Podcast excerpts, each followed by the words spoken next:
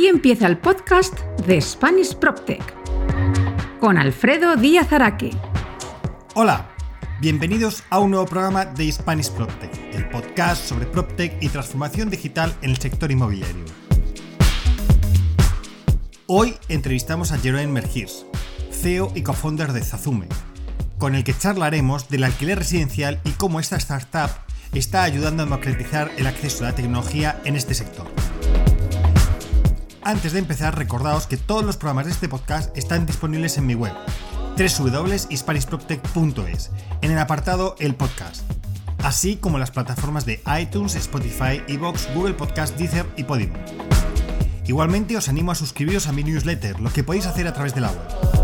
Y si os gusta este podcast, no olvidéis compartirlo y seguirme en LinkedIn y en Twitter, en mis dos cuentas, arroba alfredodam y arroba Este podcast se realiza con la colaboración de Protec Latam. Y una vez hecha la introducción, vamos con esa entrevista. ¡Empezamos!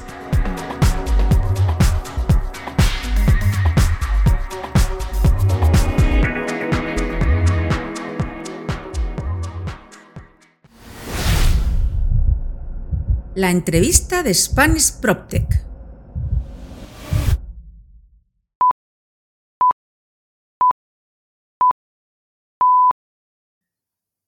Pues tenemos hoy en el podcast de Spanish PropTech a un buen amigo, a Jerón Mergirs, ¿eh? ¿vale? Y es que estábamos hablando antes de arrancar cómo se pronunciaba el, el apellido, porque con este con este apellido, con este nombre y con este apellido claramente no es español, aunque yo creo que, mm, Jerón, podríamos decir que eres mitad belga, mitad catalán y mitad cántabro, decir, ¿no?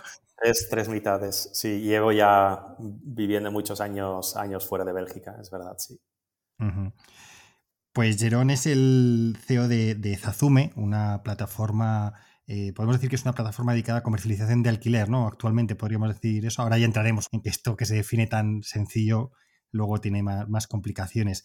Y mm, Jerón, si te parece, para aquellos que mm, no te conozcan, pues nada, descríbete quién es Jerón y qué ha hecho, qué ha hecho en la vida.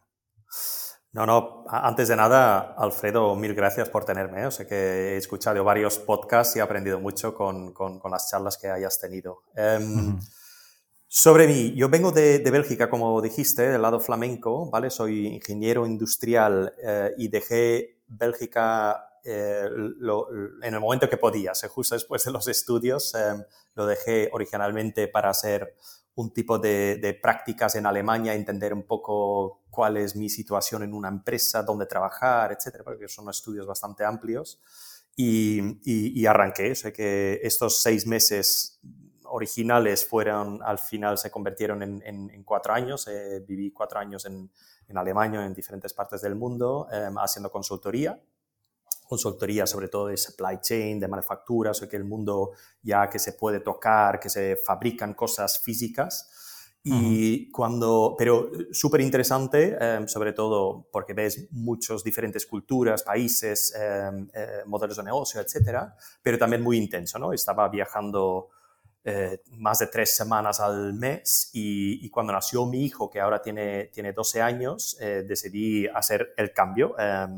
Em, y, empecé mi carrera, entre comillas, digital. ¿no? Se, eh, fiché por, por, una empresa que, que, que, se llamaba Grupalia, eh, que era un spin-off de, de, Privalia, o sea que todo lo que Privalia había hecho con producto física, eh, Grupalia ha hecho con, con, servicios, eso era la intención. Y después de dos años Grupalia, que para mí ha sido una muy gran escuela, me, me trae muy buenos recuerdos y buenos amigos incluso de, de esa época, eh, fiché por Airbnb, he estado ocho años en Airbnb, em, una empresa que supongo la mayoría de la gente ya conoce. Los últimos tres me parece como director general para Europa, Oriente Medio y África. Y, después de salir de Airbnb, salí finales de 2020, eh, estaba mirando qué hacer y, vi una oportunidad em, otra vez en el mundo del alquiler residencial ahí, intentar replicar un poco, ahora lo comentamos, Em, eh, lo que Airbnb ha podido hacer eh, dentro del alquiler vacacional. Em, entonces, eh, desde entonces estoy, estoy dedicándome full time a, a que es la empresa que no solamente hace la comercialización, pero también la gestión de, de, residencial, muy enfocado y utilizando la tecnología para mejorar la experiencia para pequeños propietarios, que es la inmensa mayoría de los propietarios que, que hay en España. ¿no?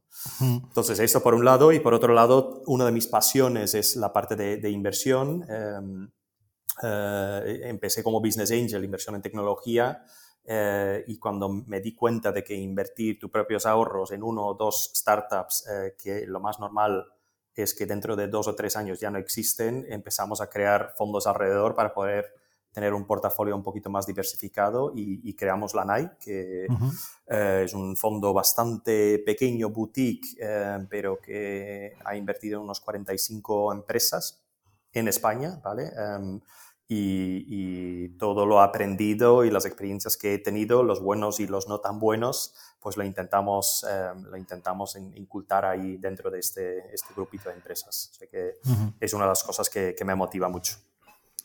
Fenomenal. Luego, si quieres, también hablamos de esa pata inversora que tienes. Eh, has comentado lo de Grupalia, coincidiste, porque creo, eh, creo recordar que tanto Guillermo Libre como Alberto Albert Bosch estuvieron en Grupalia. ¿Coincidiste con ellos? Correcto, sí, sí, sí. Conozco algo, eh, conozco a ambos de, de, de, esta época, sí, sí. o sea, que veo que Grupalia luego ha sido una gran cantera para el mundo PropTech. sí, sí, sí, sí, sí, sí, Y los dos, los dos, bueno, lo han hecho muy bien, ¿eh? son los dos muy cracks. Sí, para, quien no lo conozca, Guillermo Libre es el CEO de, de Housel, eh, Albert Boss es el de Housefy, dos empresas bueno, que fueron de los primeros, además yo creo que, que arrancaron con todo este tema PropTech en, el, en un modelo más de desintermediación y, y bueno, Housefy ha ido ampliando servicios, Housel ha ido dentro de esa gama haciendo modificaciones y pivotando y buscando otra serie de, de posibilidades, pero, pero vamos, hoy de lo que vamos a hablar es de Zazume, ¿eh? que es el, el proyecto que, que lidera Jerome. Eh, cuéntanos qué es Zazume y, por qué nace o cómo nace Zazume. Sí, mira, antes lo, he tocado brevemente, pero nace un poco por la inspiración que, tuvo eh, dentro de Airbnb. ¿no? O sea, Airbnb en el alquiler vacacional, eh, que es un sector que hasta hace poco, estoy hablando de 10, 11 años, era un sector muy opaco, em, eh, con entrega de dinero en efectivo en el momento de llegar, etc. Em, entonces vimos una oportunidad de, que todo esto que actualmente con dos, tres, cuatro clics, pues puedes reservar cualquier casa a la otra del mundo, pagas miles de euros a través de una plataforma y te terminas quedando en una casa de una persona que no conoces, que muchas veces no habla el mismo idioma, que si eso es posible y esta fricción se ha eliminado completamente del proceso, ¿por qué sigue siendo tan complicado dentro del mundo residencial hacer lo mismo en tu propia ciudad. ¿no? Y puede ser Barcelona, puede ser Madrid, puede ser cualquier otra ciudad, eh, hmm. sigue siendo esta, este punto de fricción. Em, se ha invertido bastante en eh, toda la parte de compra-venta, o sea, hay muchas empresas de, brokerage, eh, hay buyers, propiedad fragmentada, etcétera, pero creemos de que el alquiler e, e, es algo distinto. Em, pueden, pueden parecerse porque lo encuentras en los mismos portales, el proceso de visita, etcétera, es, similar, pero em, es, distinto. Creemos por lo menos que es distinto, ¿no? Es menos margen, más recurrencia y a primera vista no es tan atractivo como mercado, sobre todo en España, que es un país sobre, todavía de, propietarios. Yo creo que ahora con el aumento de los tipos, pues irá cambiando poco a poco y más acercándose a la media Europa, europea pero vimos de que es un, nicho que nos parece interesante, que irá creciendo y hiperfragmentado, que antes comentaba. O sea, que en España, por ejemplo, tenemos unos 4 millones de viviendas en alquiler, de lo cual eh, unos, hay unos 3 millones de propietarios. ¿eh? Todos los grandes OSIMIS juntos em, tienen y controlan menos de un 5% del parque de alquiler. ¿vale? Y, hmm. y, esto eh, es un poco de, de, lo cual partimos. mirando esto, em, empezamos a mirar cómo es el proceso y qué es lo que podemos hacer. ¿no? O que estos miles de propietarios no tienen los mismos medios que podría tener un gran propietario como un Neynor, un, servidor como un, servicer como un, un, un Servihabitat, por ejemplo, que han podido invertir millones de euros en tener todo el proceso eh, optimizado. El pequeño propietario tiene, tiene tecnología disponible que le ayuda a gestionar eh, pero está hiperfragmentado. Entonces, lo que hemos hecho con Zasume es una plataforma orientada al pequeño propietario que ayuda en este proceso. En este proceso va de comercialización a gestión. Más del 85% de los propietarios pues, también tienen la gestión con nosotros y, utilizamos la tecnología para hacerlo de forma ágil, rápido, transparente y, muy cómodo. hemos unificado toda la tecnología que está detrás, que estamos utilizando desde los portales, solvencia, los seguros, la parte financiera, etcétera. Le hemos unificado en, un user interface para que sea fácil de entender y, democratizar un poco el acceso a esa tecnología, a estos PropTechs que hay, pues eh, utilizarlo en, una, sola plataforma. Mira, varias cosas que has dicho y si te parece voy comentando es que efectivamente esa cifra que das de, un 5% de, de, de, gran propietarios, o sea, de grandes fondos de inversión, es una cifra, digamos, pongámoslo oficial, porque el Banco de España es lo que ha estimado. Hay gente que dice que es un 10%, pero para que los que no conozcan el mercado español, que entiendan que efectivamente el mercado de alquiler está en manos de pequeños propietarios cuando digo pequeños es que a lo mejor, oye, puede tener 10, que para mí sería mucho, pero, pero bueno, pero que generalmente al final la gente en España ha sido una manera de, eh, bueno, de, ahorro, de invertir, para que luego el, día que llegue la jubilación, pues poder tener unos, unos ingresos recurrentes, etcétera. Y eso es realmente como se ha convertido mucho el, mercado de vivienda en, en, España, la parte más inversor, ¿no? Es decir, gente que lo, que lo alquila. Es verdad que en los últimos años se ha metido mucho el tema alquiler turístico, pero bueno, pero sobre todo ha sido el, alquiler de, largo plazo. Eso, eso por, un, por un lado. Luego comentabas, y, estoy de acuerdo contigo en que ha habido mucho modelo de buyer, etcétera, o mucho donde se ha intentado eliminar esas fricciones en la parte eh, de, comprador. Se ha, se ha, hecho también en la parte, como bien sabes por Airbnb, en la parte más turística y de medio plazo con Spot Home. Y aquí era lo que yo iba a comentar contigo: es que luego no es tan fácil saltar de un mercado mm, turístico medio plazo a hacer ese alquiler en un, en, un, largo plazo. Es decir, cuando el largo plazo hablamos en España es contratos sometidos a la ley de arrendamientos urbanos que son de un año y hasta un máximo de, cinco, creo que son ahora. ¿no? Te lo digo por propia experiencia y por un poco enriquecer la, conversación. ¿no? Yo en, en cuando estaba, precisamente el proyecto por el que entré era eh, tratar de eh, convertir Spotahome en una plataforma también para el alquiler a largo plazo. Y de hecho estuvimos conversando con, grandes eh, fondos de inversión, etcétera, para hacerlo. Y si bien es, mm, puede tener similitudes, luego es verdad que hay pequeños puntos que todavía tienes que solventar. Yo creo que, se irán solventando a medida que más gente joven se acabe incorporando al mercado de alquiler, mm, que están más acostumbrados a estos modelos eh, digitales, pero es verdad que yo hicimos un piloto, me acuerdo perfectamente, con un gran propietario, donde, bueno, pues los teníamos publicados, lo, hacíamos de una manera un poco tradicional, ¿vale? Sea, decir, publicación en portales inmobiliarios, hacíamos la visita, de hecho yo me encargaba de hacer la visita y yo les preguntaba, oye, qué te ha llevado a hacer la visita y no a lo mejor eh, hacerlo y alquilarlo directamente a través de la plataforma. Bueno, pues porque todavía en el alquiler a largo plazo necesitan determinado tipo de información que todavía nosotros no le dábamos, pero que yo creo que en un momento dado sí que efectivamente deberían de producirse esa fricción y que el alquiler, sobre todo en España ahora mismo que es un mercado en el que... Mm, tienes tanto, o sea, tienes intermediarios, etcétera, tienes que ir, ¿verdad? A hacer, la visita, tienes que pasar como si fuera un casting para demostrar que eres mejor. Oye, si eso se lleva a la plataforma online, creo que va a ser mucho más eficiente para todas las partes. ¿eh? Yo creo que para tanto para propietario, intermediario que exista e inquilino va a ser mucho, mucho más fácil. Y creo que efectivamente hay, una oportunidad en, eso. sí, no, 100%.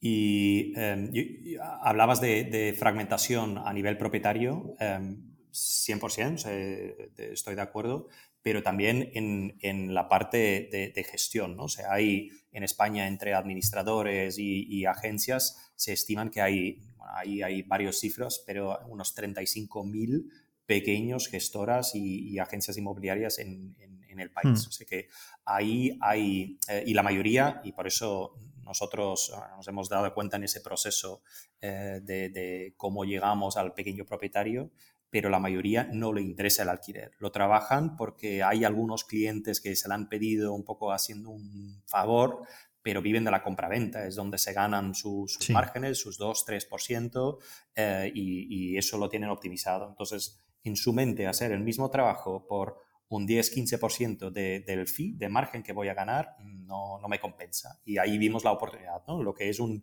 un, dolor de cabeza por unos, pues para nosotros podría ser nuestra oportunidad, eh, pero hay que utilizar la tecnología para hacerlo rentable y, ahí empezamos con nuestro propio equipo a crear la plataforma. El primer año hemos invertido bastante dinero en crear la plataforma y a partir de ahí ir, creciendo.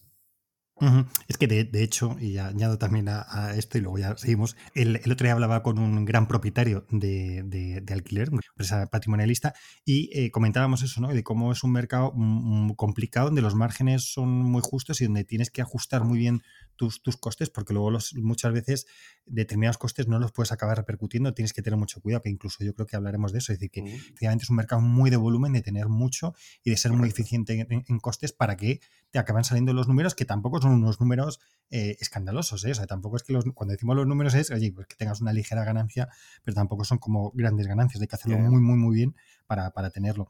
Eh, sí que me gustaría que, que, habláramos, porque Zazume no arranca como esta plataforma de comercialización, sino como arranca con un negocio más dirigido a un B2B para ofrecer capa de servicios, que creo que ahonda un poco lo que hemos hablado de esas capas de servicios, cómo las puedes eh, eh, eh, aplicar y que luego el, cliente, el, usuario, el arrendatario lo, pague, ¿no? Cuéntanos ese, inicio, ese arranque y luego de esos aprendizajes de ese arranque, cómo se pivota a este modelo de plataforma de comercialización. Sí, ha sido un, viaje bastante curioso, ¿no? bastante interesante. Em, y creo que es lo que pasa con la mayoría de los startups, ¿no? Porque muy pocas veces he visto que la idea original que se define sobre papel es dentro de un año, dos años, todavía la idea que realmente está cogiendo tracción.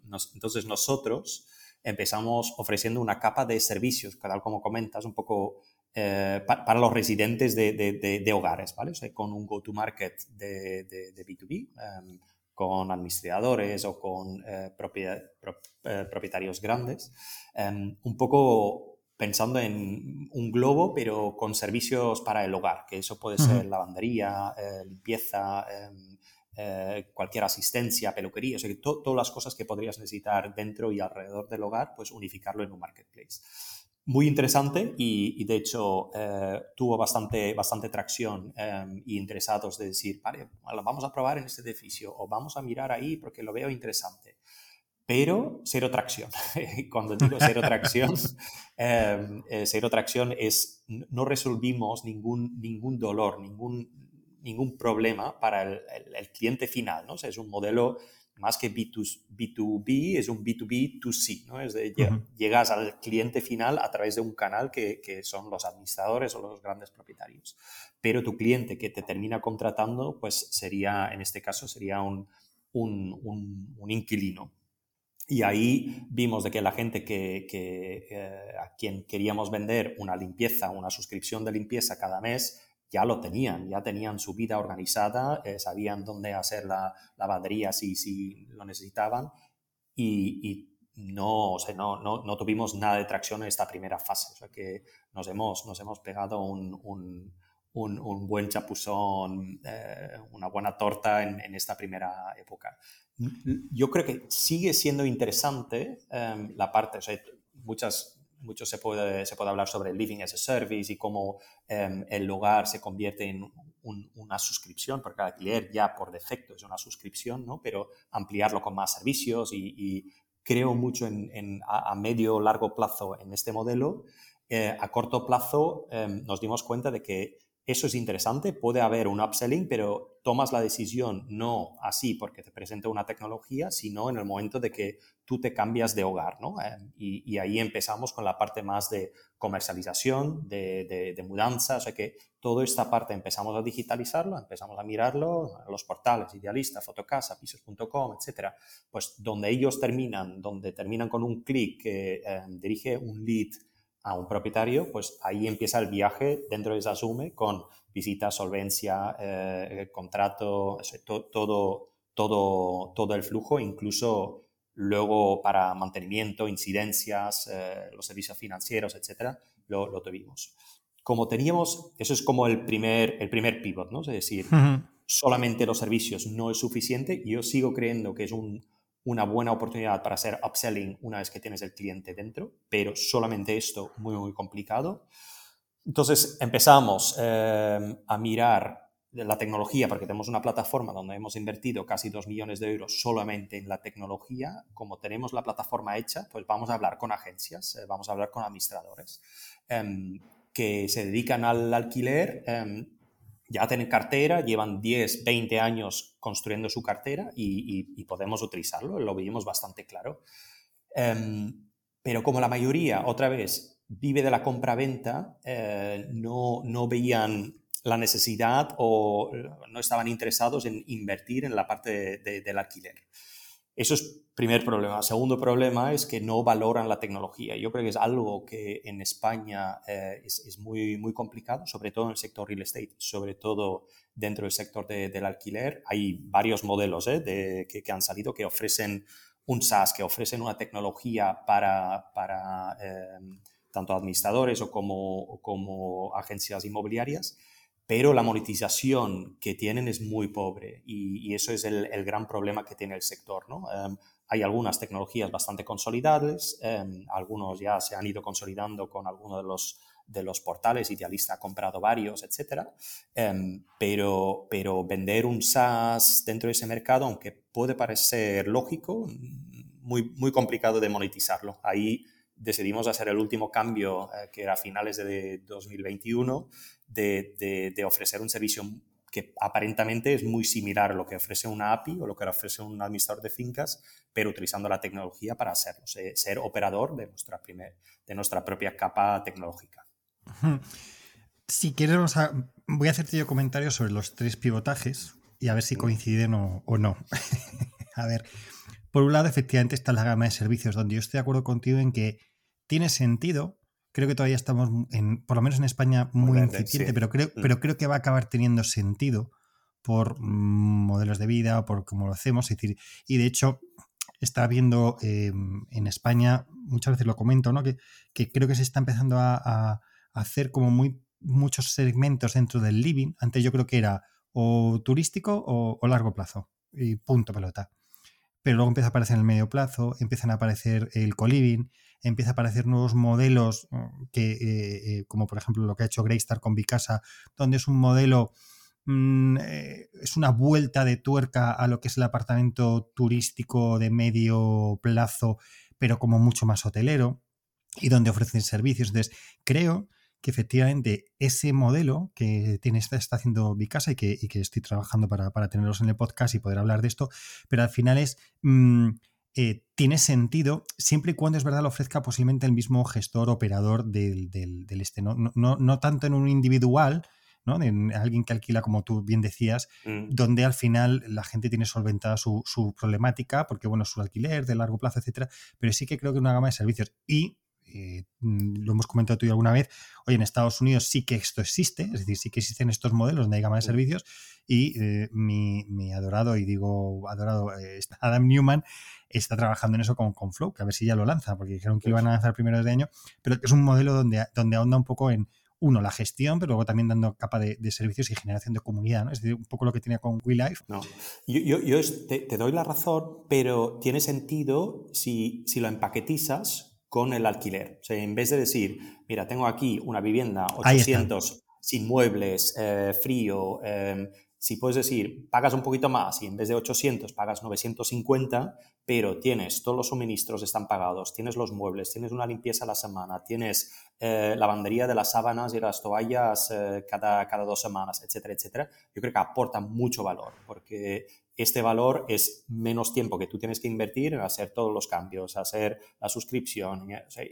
ahorras mucho dolor de cabeza y, hmm. es mucho más fácil de, acceder. ¿no? Em, y eso es efectivamente lo que, lo que está pasando y creo mucho en estos modelos de, que, es media, medio plazo. Em, incluso suscripciones para que puedas ir cambiando de casas en, diferentes sitios de, Europa, etcétera. O sea que creo que ahí hay mucho por hacer y veremos todavía en el futuro bastante, bastante movimiento. Con el segundo pivotaje que comentas, y es verdad, y es el, agente inmobiliario, yo creo que también, por eso digo que, es bueno que la gente entienda un poco por qué al agente inmobiliario, como gran titular, no le interesa mucho el, alquiler. Los hay que son especialistas en alquiler, ¿eh? pero mayoritariamente prefieren la venta. Bueno, pues porque la venta la comisión es más alta. En, en el alquiler eh, más o menos ¿eh? en, España está en una mensualidad de, la renta y además lo que requiere muchas veces son muchas visitas para poder alquilar y que luego el propietario decida quién es al que se lo alquila, etcétera. Y yo creo que también ocurre otra cosa y por eso el alquiler no gusta mucho a los agentes cuando yo trabajo con ellos es porque en cierta manera es muy fácil que el propietario te dé la vuelta junto con el inquilino.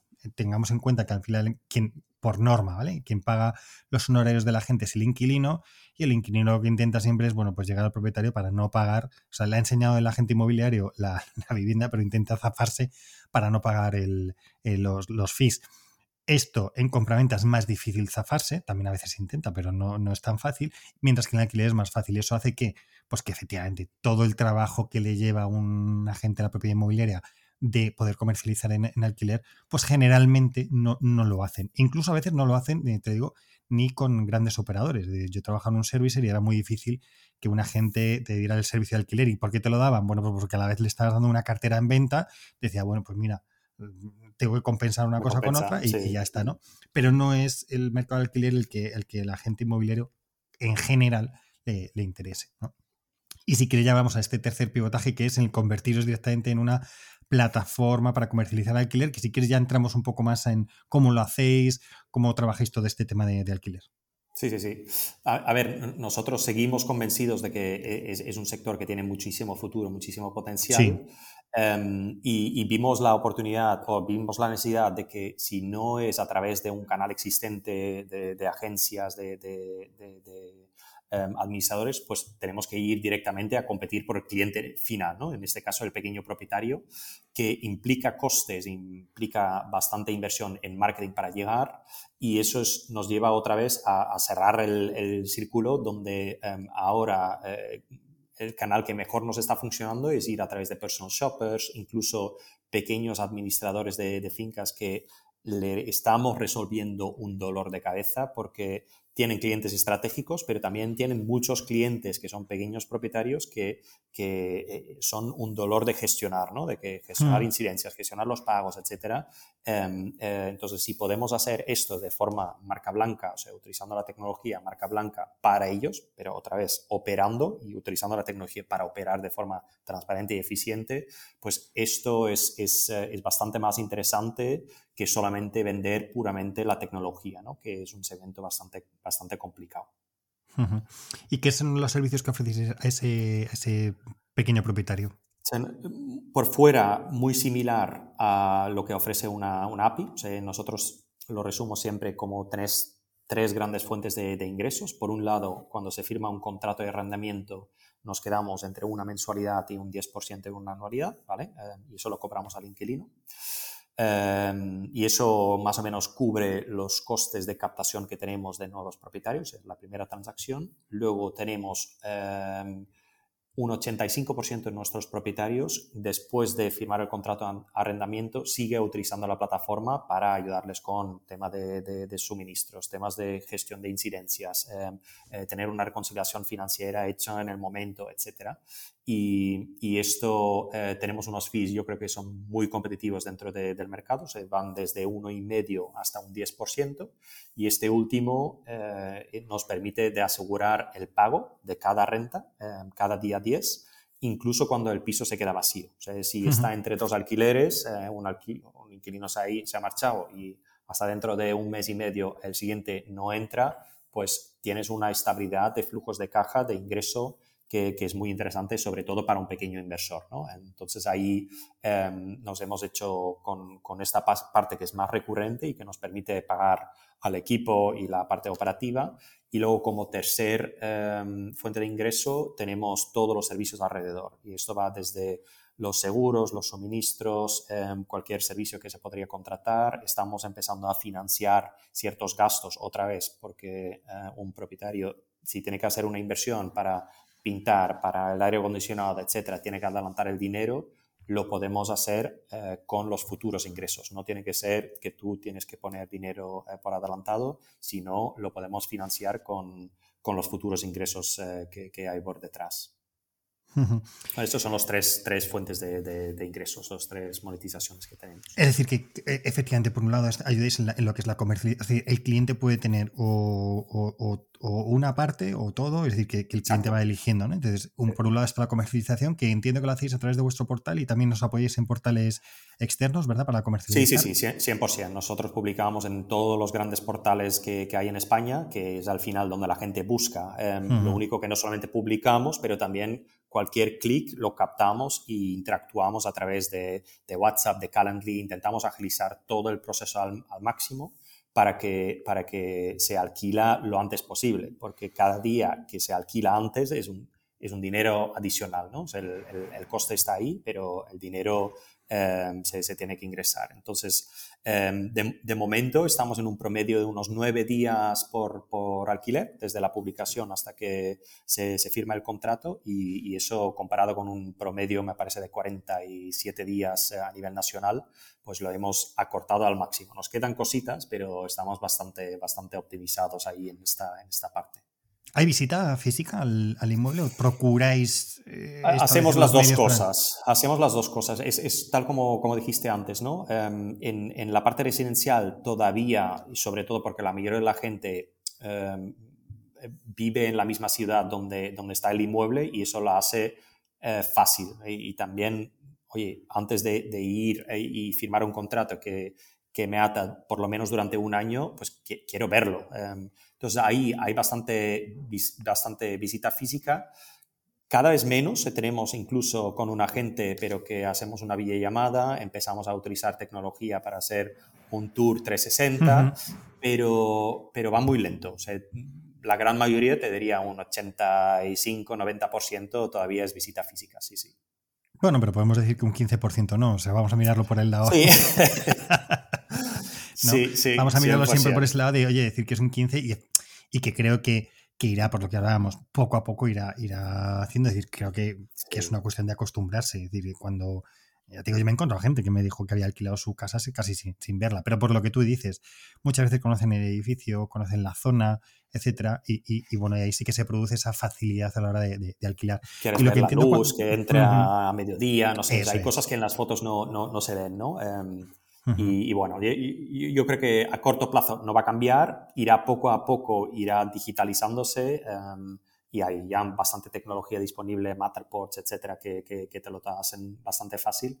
Pero, pero si se puede, todavía hay visita física, sí, sí. Y eso lo hacemos a través de agentes propios o muchas veces los propios propietarios, ¿eh? que, quieren tener ese contacto, este feeling con el inquilino que va a ocupar su, su activo, ¿no? Em, y para poder tomar una decisión de decir, mira, em, creo que deberíamos ir con ese inquilino con esto, los dos son solventes, por lo cual, vamos, creo que es importante, ahí entre los dos.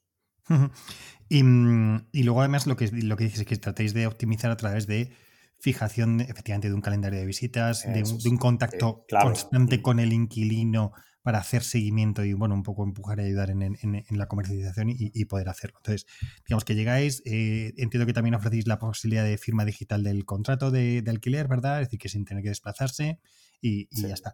Y luego a partir de ahí también el propietario lo que puede coger el siguiente paquete, por decirlo así, que es la, la otra manera que monetizáis, es a través de la gestión. Es decir, que el inquilino lo único que va a tener es acceso como digo, lo único, es decir, tiene acceso a una plataforma que vosotros le dais, donde va a ver cuáles son los ingresos que tiene y vosotros os encargáis de toda la gestión y la relación con el inquilino. De tal manera que lo que obtiene son ingresos a final de mes que, como dices, están garantizados en periodos de, eh, vacío de, entre un alquiler y otro que se puede producir, porque muchas veces en el alquiler, oye, pues tienes que pintar la casa, tienes que entrar a limpiar, eh, publicas, etcétera, y efectivamente lo que tú dices, se, se te puede ir un, mes, ¿no? Esa es otra manera en la que lo, lo hacéis el tema de la gestión, ¿no? Exacto, sí, sí, sí. O sea, empezamos, tal como me contaste, ¿eh? la búsqueda de un inquilino, desde publicación, portales, certificados, valoraciones, fotos, eh, toda esta parte, que es bastante intensivo, em, hmm. eh, utilizando la tecnología existente, porque es verdad de que hay mucha tecnología ya disponible en cada una de las etapas, pero le hemos unificado para que es más fácil de entender tanto para el propietario y su inquilino. Y con, con la parte financiera hicimos lo mismo. Em, nosotros garantizamos el pago cada día 10 eh, te, vas a recibir el, ingreso en tu cuenta. se parece un poco a un, seguro de cobro, pero mejor. ¿Y, ¿Y por qué mejor? Porque no tienes que, uno, adelantar el dinero pagando 400, 500 euros de, del seguro, no tienes que hacer un papeleo cuando hay un impago, etcétera, etcétera, sino te puedes desentender, ¿no? te olvidas de impagos, de morosidad, etcétera, etcétera. Y como tenemos con este dinero, tenemos un, un, ingreso garantizado a lo largo de por lo menos los próximos 12 meses, pues nos permite em, apalancarnos sobre esto para, para para empezar a, financiar. Y ahí se puede financiar con, estos flujos de caja garantizados, se puede financiar, no sé, un cambio, es lo último que, hemos hecho eh, antes de ayer, un cambio de, de aire acondicionado, que eran 1.600 euros, lo hemos financiado sobre nueve meses y el propietario no tiene que adelantar dinero, que es súper cómodo, sino con los próximos nueve meses le quitamos, no sé, si eran 200 y pico eh, euros al, al, mes. ¿no? Sea, podemos financiar ahí hasta 3.000 euros eh, en un periodo de 12 meses, lo cual hace súper atractivo de no tener que adelantar dinero. Hmm. Es que esta parte, si quieres, podemos entrar eh, más en profundidad porque me parece que es como muy relevante y muy diferenciadora en, en vuestro caso. Em, digo por la de obvio, ¿no? Porque obviamente la, tecnología está ahí, pero mm, sobre todo es por eso, porque conviertes lo que es el alquiler, que son unos ingresos, en, un elemento que te puede dar a financiar determinadas cosas que no siempre era lo que hablábamos, tienen que estar relacionadas con el piso en alquiler, sino que a lo mejor tú quieres, mm, como tienes esos ingresos recurrentes que además están garantizados, puedes financiar. El aire acondicionado no tiene por qué ser para el piso, puede ser para tu propio piso o puede ser para, cualquier otra cosa, ¿verdad? ¿Cómo lo hacéis eso? ¿Cómo, cómo trabajáis? ¿Con, alguna entidad financiera, etcétera? ¿Cómo lo hacéis? No, nosotros eh, trabajamos con DAS para el seguro de impago, ¿vale? Pero es un seguro donde nosotros somos tanto tomador como beneficiario y, y eso lo utilizamos para reasegurar el riesgo de impago que podríamos tener, ¿no? Pero ya que lo cogemos y nosotros pagamos, luego lo fraccionamos y con este ingreso y esta garantía de, pago por detrás, pues nos permite apalancarnos en, esto para poder financiar. Pero es algo que, que estamos haciendo con tecnología 100% propietaria nuestra.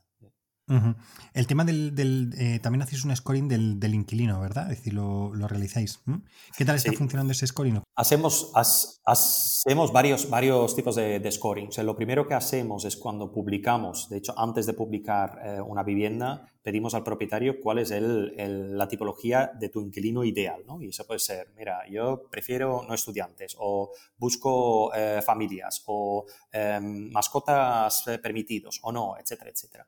Y, en función de esto, es un perfil socio y económico también, obviamente, pero este perfil socioeconómico vamos a intentar machearlo con el perfil del inquilino, ¿vale? Para que incluso antes de la visita ya podemos decir, esto em, hay igual, tenemos pisos donde hay 200 interesados en 48 horas, ¿no? Pues te permite hacer un filtraje, decir, tenemos a 28 que están precualificados y que pueden autoagendar la visita. Entonces, esto es como el primer paso pero es un paso que, nos permite sobre todo optimizar un poco las visitas, ¿no? que antes comentábamos y asegurar de que tenemos bloques, dos horas, ocho visitas y, tiramos adelante. Esto, eh, perdona, eh, eh, te digo, esto es súper relevante porque efectivamente lo que hablábamos, que por qué al API en general no le interesa, a la gente inmobiliaria no le interesa el alquiler. ¿Por qué? Porque al final lo que tú tienes, y es lo que ocurre, es que pones un piso en alquiler y puedes tener fácilmente, no ha sido una exageración, me parece a mí, 100, 200 personas interesadas en muy pocos días. Voy a poner en días, ¿no? No voy a poner en horas para no exagerar, pero en pocos días, ¿no? ¿Qué ocurre? Que claro, pues te encuentras con eso y lo que haces es, y lo normal y lo lógico, cuando no tienes tecnología, es empezar a llamar al primero, al segundo, al tercero, al cuarto. Es decir, cuando a lo mejor ninguno de esos es el que te. Y además tienes que concertar visitas, etcétera. Donde primero puede ser que en esa llamada no lo tengas, tal, tal, tal. ¿Qué ocurre? Que acabas haciendo muchas llamadas y muchas visitas para mm, llegar al final a un inquilino que puede ser relevante. Mientras que vosotros, efectivamente, con tecnología, y esto es una visión que también he tenido muchas veces, es puedes hacer una precualificación de esos inquilinos. Quiere decir, de los 200 al final lo que tú dices, vamos a poner ese número que has puesto, 28 son los adecuados a priori, con lo cual ya te has quitado muchísimo por delante y estás disparando a lo más eficiente que hay. Es decir, que, es muy relevante este tema. Entonces, es esto, y, sobre todo porque somos nosotros los primeros interesados en encontrar un, buen inquilino, ¿no? Porque somos nosotros que garantizamos el pago en este caso, aunque lo reaseguramos, pero em, eh, eh, y, no hemos tenido, en, ahora un año y medio, hemos tenido cero impagos. Y esto yo creo que es, es clave, ¿no? es, la clave es la búsqueda. Pero el viaje empieza ahí y obviamente después, cuando hay interés, eh, pues hacemos todo la solvencia más de documentos, eh, chequeo contra bases de datos de, de, impagos, de morosidad, etcétera, etcétera. Pero eso lo hacemos con la tecnología integrada em, a través de varias aseguradoras que para mí son los, los que más han desarrollado este tema y que tienen acceso. Entonces, ahí otra vez una integración que tenemos con, con DAS en este caso para hacer una cualificación. Sí que permitimos al inquilino de ver em, dentro de su contrato cuando está rellenando la documentación, de saber si debería añadir una balista o, o, no. Si tiene que añadir em, alguien que le avala eh, los ingresos, porque si son dos estudiantes igual no llegan a poder garantizar el, eh, pero, el sistema ya te marca si tienes suficiente o no con em, las personas que, que, van a afirmar que tú marcaste. ahí, ahí, tenemos todo el flujo bastante definido y obviamente la documentación que pides a un estudiante, a un pensionista o a alguien que trabaja en cuenta ajena es muy distinta. Y, otra vez la documentación que pidemos por uno o por otro, pues eh, va en función de, tu situación laboral. ¿no? Pues ya te digo, me parece muy interesante lo que, lo que hacéis en, Zazume. Eh, creo que además, como, como bien dices, hay, hay, un nicho ahí de mercado para, para trabajar y, si quieres, mm, por, por ir acabando, em, creo que dos cosas. ¿no? Eso por un lado, el, hecho de que, bueno, ¿qué, qué, tal os fue 2022? Y oye, ¿qué, qué esperáis ahora de, 2023? ¿Cuáles son los objetivos? Y luego, si quieres, ya hablamos un poco de hacia dónde crees que puede ir girando este mercado de alquiler, ¿vale? Entonces, si quieres, primero vosotros, ¿cómo fue 2022 y cómo veis 2023? 2022 ha sido, bueno, nuestro primer año completo de, facturación y... Y, con este modelo además, con este, con el con este modelo, que exacto. sí, sí. sí, sí, porque los primeros había mucha voluntad, pero poco, sí, poco, poco facturación, ¿no? Em, y, y, empezando en, en, enero, empezando poco a poco, pues eh, eh, la verdad súper bien, sobre todo con un pico muy grande que no nos esperábamos en, en, en verano y luego otra vez otro pico final, final de año. Sé que ahí es muy, muy, eh, muy interesante todo, todo el viaje que, que, hemos hecho. Y este año para, para, mí es el año donde tenemos que seguir trabajando cada uno de los canales. Eh, eh, tanto B2B o B2C, viendo directamente al, pequeño propietario, o trabajando con administradores, comprando carteras, trabajando con eh, los personal shoppers inmobiliarios, que la mayoría ya son clientes nuestros, etcétera, que les facilitas a sus clientes ya la gestión y tienes visibilidad en tiempo real de cada uno de los activos, etcétera. O que em, e, este año nuestro objetivo es, es, em, seguir escalando y llegar a un volumen eh, mínimo para ser rentables en, en 2024. Es el, el objetivo para, para, el año que viene. Y luego, ¿cómo ves el, eh, todo este tema de, obviamente, tu visión debe ser positiva, pero, pero concretándolo, eh, todo este mercado de alquiler desde el punto de vista digital, porque te acuerdas que, que te mandé una, un artículo de, de Commercial Observer, donde Brendan Wallace, el, fundador de, de Feedwall, el mayor venture capital de PropTech, comentaba que donde había una, una oportunidad real era en todo el mundo de la gestión de, alquiler, o sea, todo lo que está relacionado con alquiler, yo creo que sí que va a ser muy, muy relevante. Primero porque va, va a solventar una necesidad real. ¿no? Como tú bien decías, ha sido intentando detectar qué son las necesidades y al final la necesidad estaba en el pequeño propietario que necesita a alguien que, le dé un servicio que, que generalmente le cuesta que, que le den, ¿no? Y luego, por otro lado, con el incremento que, que puede haber de, alquiler en, España. Es decir, mm, hay quien sitúa las cifras en que se puede llegar en los próximos años en un 35, un 40%, porque España siempre se ha dicho que es un país de, propietarios, pero oye, pero es que están subiendo los tipos de interés, mm, los salarios están como están, con lo cual el acceso a la vivienda, sobre todo para la gente joven, pero no tan joven, ¿eh? Eh, es complicado y al final es el mercado de alquiler donde, bueno, también tiene sus problemáticas, pero bueno, muchas veces al final eh, te, puedes, te puedes ir de alquiler, no te puedes comprar una vivienda, ¿no? Entonces, ¿cómo ves todo ese, ese movimiento que hay alrededor y cómo, cómo crees que, evolucionará ahí la, tecnología? Sí, eh, mira, varias cosas y creo que em, hemos tocado algunos, ¿no? Creo que con la subida de tipos de interés habrá un cambio y acelerará toda la parte de, em, del alquiler por necesidad, voluntad o o por acceso, 100%.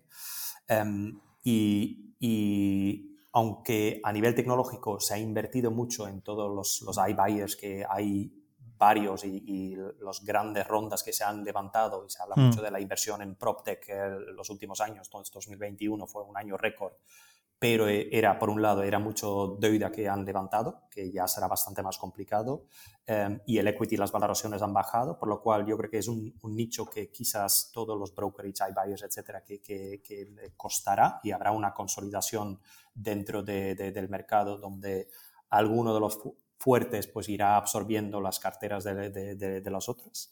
Em, y luego habrá, yo creo que es la otra tendencia, un, un, push en el alquiler, pero en el alquiler lo digo porque tengo un pequeño bias aquí, no solamente a nivel de plataformas, pero también operadores de diferentes tipos, ¿eh? tanto short term, aunque ya en los últimos años han tenido bastante, bastante aumento, bastante consolidado, bastante maduro, pero todo lo que es mid y long term eh, es, es, un nicho que todavía representa mucha oportunidad. Por todos los temas que al principio de la llamada o al principio del podcast lo hemos hablado, creo que hay mucho, mucha oportunidad ahí. Y quizás un tercer tema que es toda la inversión. ¿no?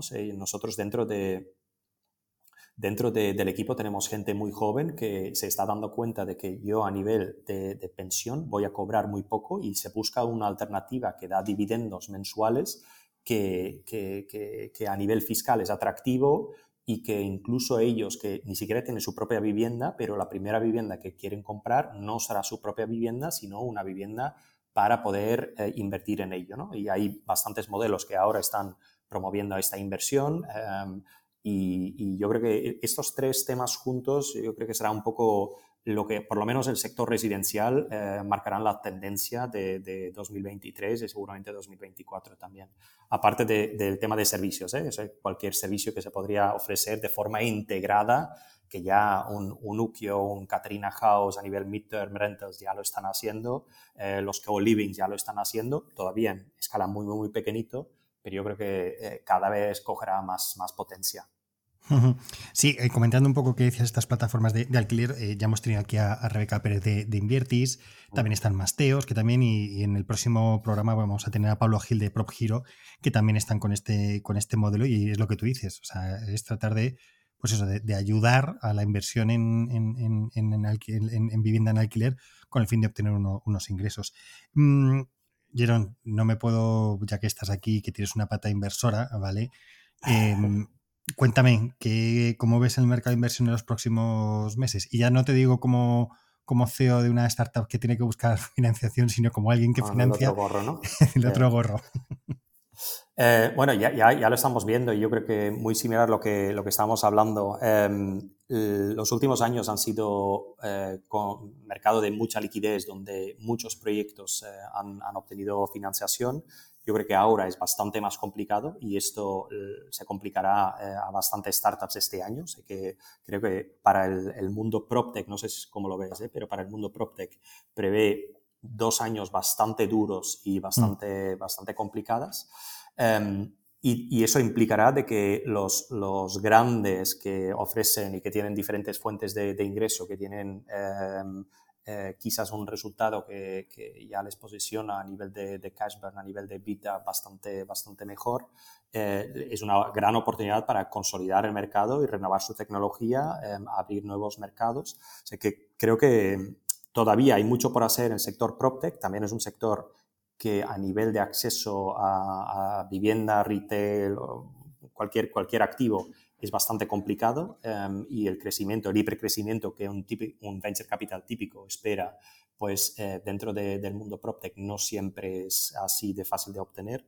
Yo creo que es uno de los grandes eh, deberes y uno de los grandes em, eh, puntos a, desarrollar, pero si lo tienes, es, es un activo que, que, todavía actualmente está gestionado con, con Excel en, el mejor de los casos, ¿no? Sí. que nos falta, nos falta mucho por hacer, pero, pero también es un, sector muy complicado de, escalar. Hay muchas ideas, hay muchas empresas, pero coger una escala viable, pues lo hace complicado. Y por esto yo creo que los grandes modelos, eh, Housefy, eh, Clicalia, etcétera, son eh, los que se llevan gran parte de, la inversión, ¿no? porque ya han creado esta escala, ya tienen varios, eh, están diversificados a nivel de fuentes de ingresos y les hacen muy interesante, o sea, les hacen muy atractivo. Estupendo. Eh, Jerón Mergis, pues te, agradezco muchísimo esta charla que hemos tenido sobre Zazume, sobre el mercado de alquiler y cómo la tecnología puede ayudar y puede solventar muchos de los problemas actuales. Y te deseo, pues eso, todos los éxitos. Oye, que que quiero aquí que explicar una cosa y es que efectivamente ha habido pivotajes, pero que creo que uno demuestra dos cosas. Uno, capacidad de moverte rápidamente, que eso yo creo que es muy valorable. Lo digo por si alguien quiere invertir en Zazume, que lo sepa. Es decir, vender que el pivotaje creo que es positivo, ¿no? Es decir, es alguien que ve, en lugar de encallarse en un, en un sitio y decir, oye, vamos a buscar la siguiente la siguiente alternativa. Y, yo creo que luego, además, eso, es decir, haber llegado a, encontrar ese, esos pivotajes, lo que ayudan es a, primero, la experiencia de haber vivido lo que pensabas que era la idea inicial y luego lo que tiene que acabar siendo, y que creo que habéis encontrado la clave ahora mismo en, mm. este mercado poco a poco os seréis seguro haciendo un hueco y, acabará siendo porque, bueno, a medida que va a pasar el tiempo, más gente os conocerá, la plataforma mejorará y posiblemente incluso lleguemos a esos alquileres que hablábamos casi sin visita, que agilice muchísimo todo el proceso, porque vosotros además tenéis mecanismos, estáis desarrollando mecanismos para que sea así, es decir, coger a un inquilino que sea correcto, que luego la información de la vivienda esté bien, y yo creo que eso va a ayudar mucho a agilizar el mercado, ¿no? Y, a, lo mejor a destensionarlo y que, que todo vaya más, más fluido. Dieron muchos éxitos, muchas gracias por tu tiempo y seguimos en contacto.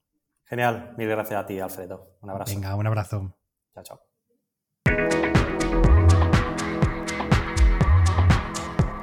Y hasta aquí un nuevo programa de Spanish PropTech. Hoy hemos conversado con Jerome Merciers, CEO y co-founder de Zazume. Recordad que este programa está disponible, además de mi web, www.hispanishproctech.es, en las plataformas de Spotify, iTunes, Evox, Google Podcast, Deezer y Podimo.